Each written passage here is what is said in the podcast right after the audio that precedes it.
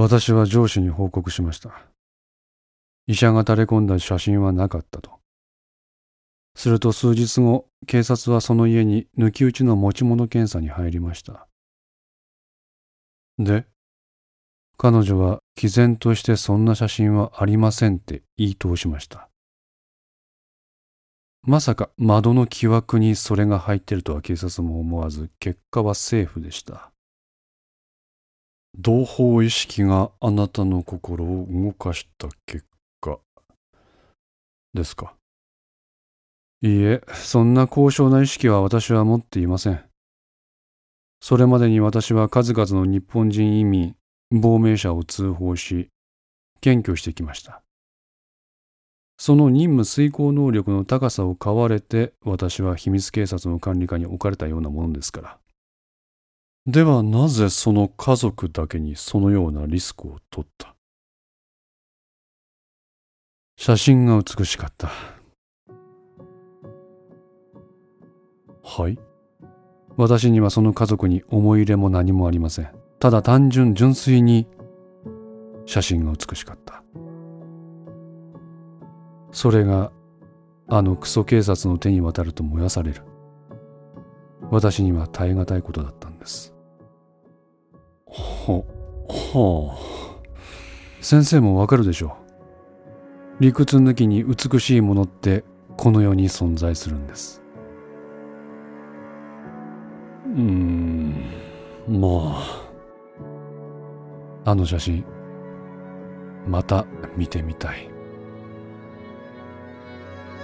ちなみにそのご家族のその後知りません。そのご家族の名前は？うん、思い出せません。ここで陣川は頭痛を訴えたため、その日の小早川研究所での催眠聴取は終了した。さあ、陣川さん、今日は帰りましょう。高橋という担当者が陣川にこう声をかけると、彼を担いで車まで運んだ。田中、陣川さんお疲れだ。このままマンションまで送ってくれ。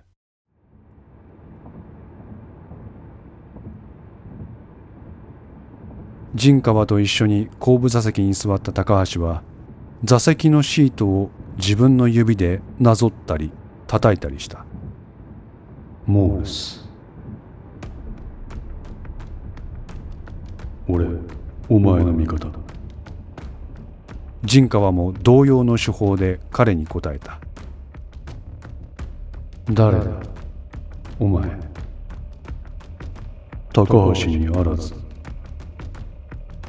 名前は？まだ言えない。何のような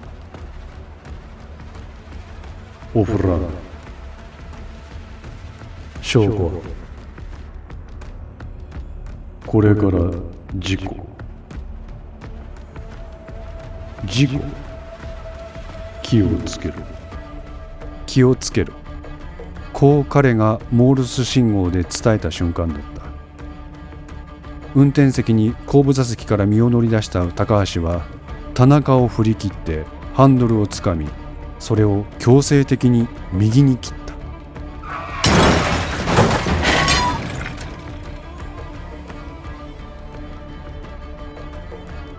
田中事故死の後欠員補充なし。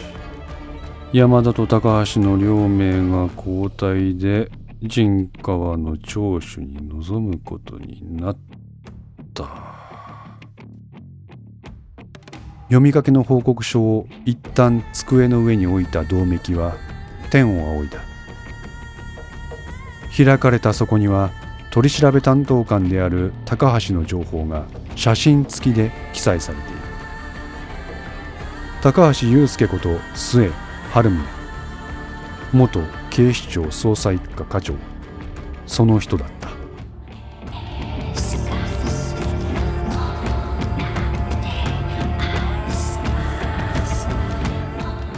5のセンスリーいかがでしたでしょうか？このお話は毎週土曜午前5時に1話ずつ更新できるよう鋭意作成中です。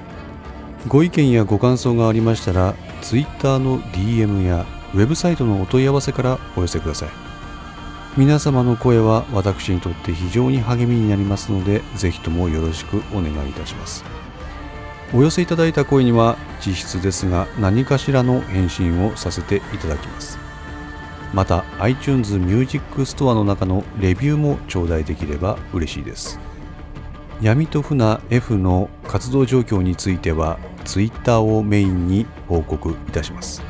よろしければぜひフォローください。それでは皆さんまた来週。ごきげんよう。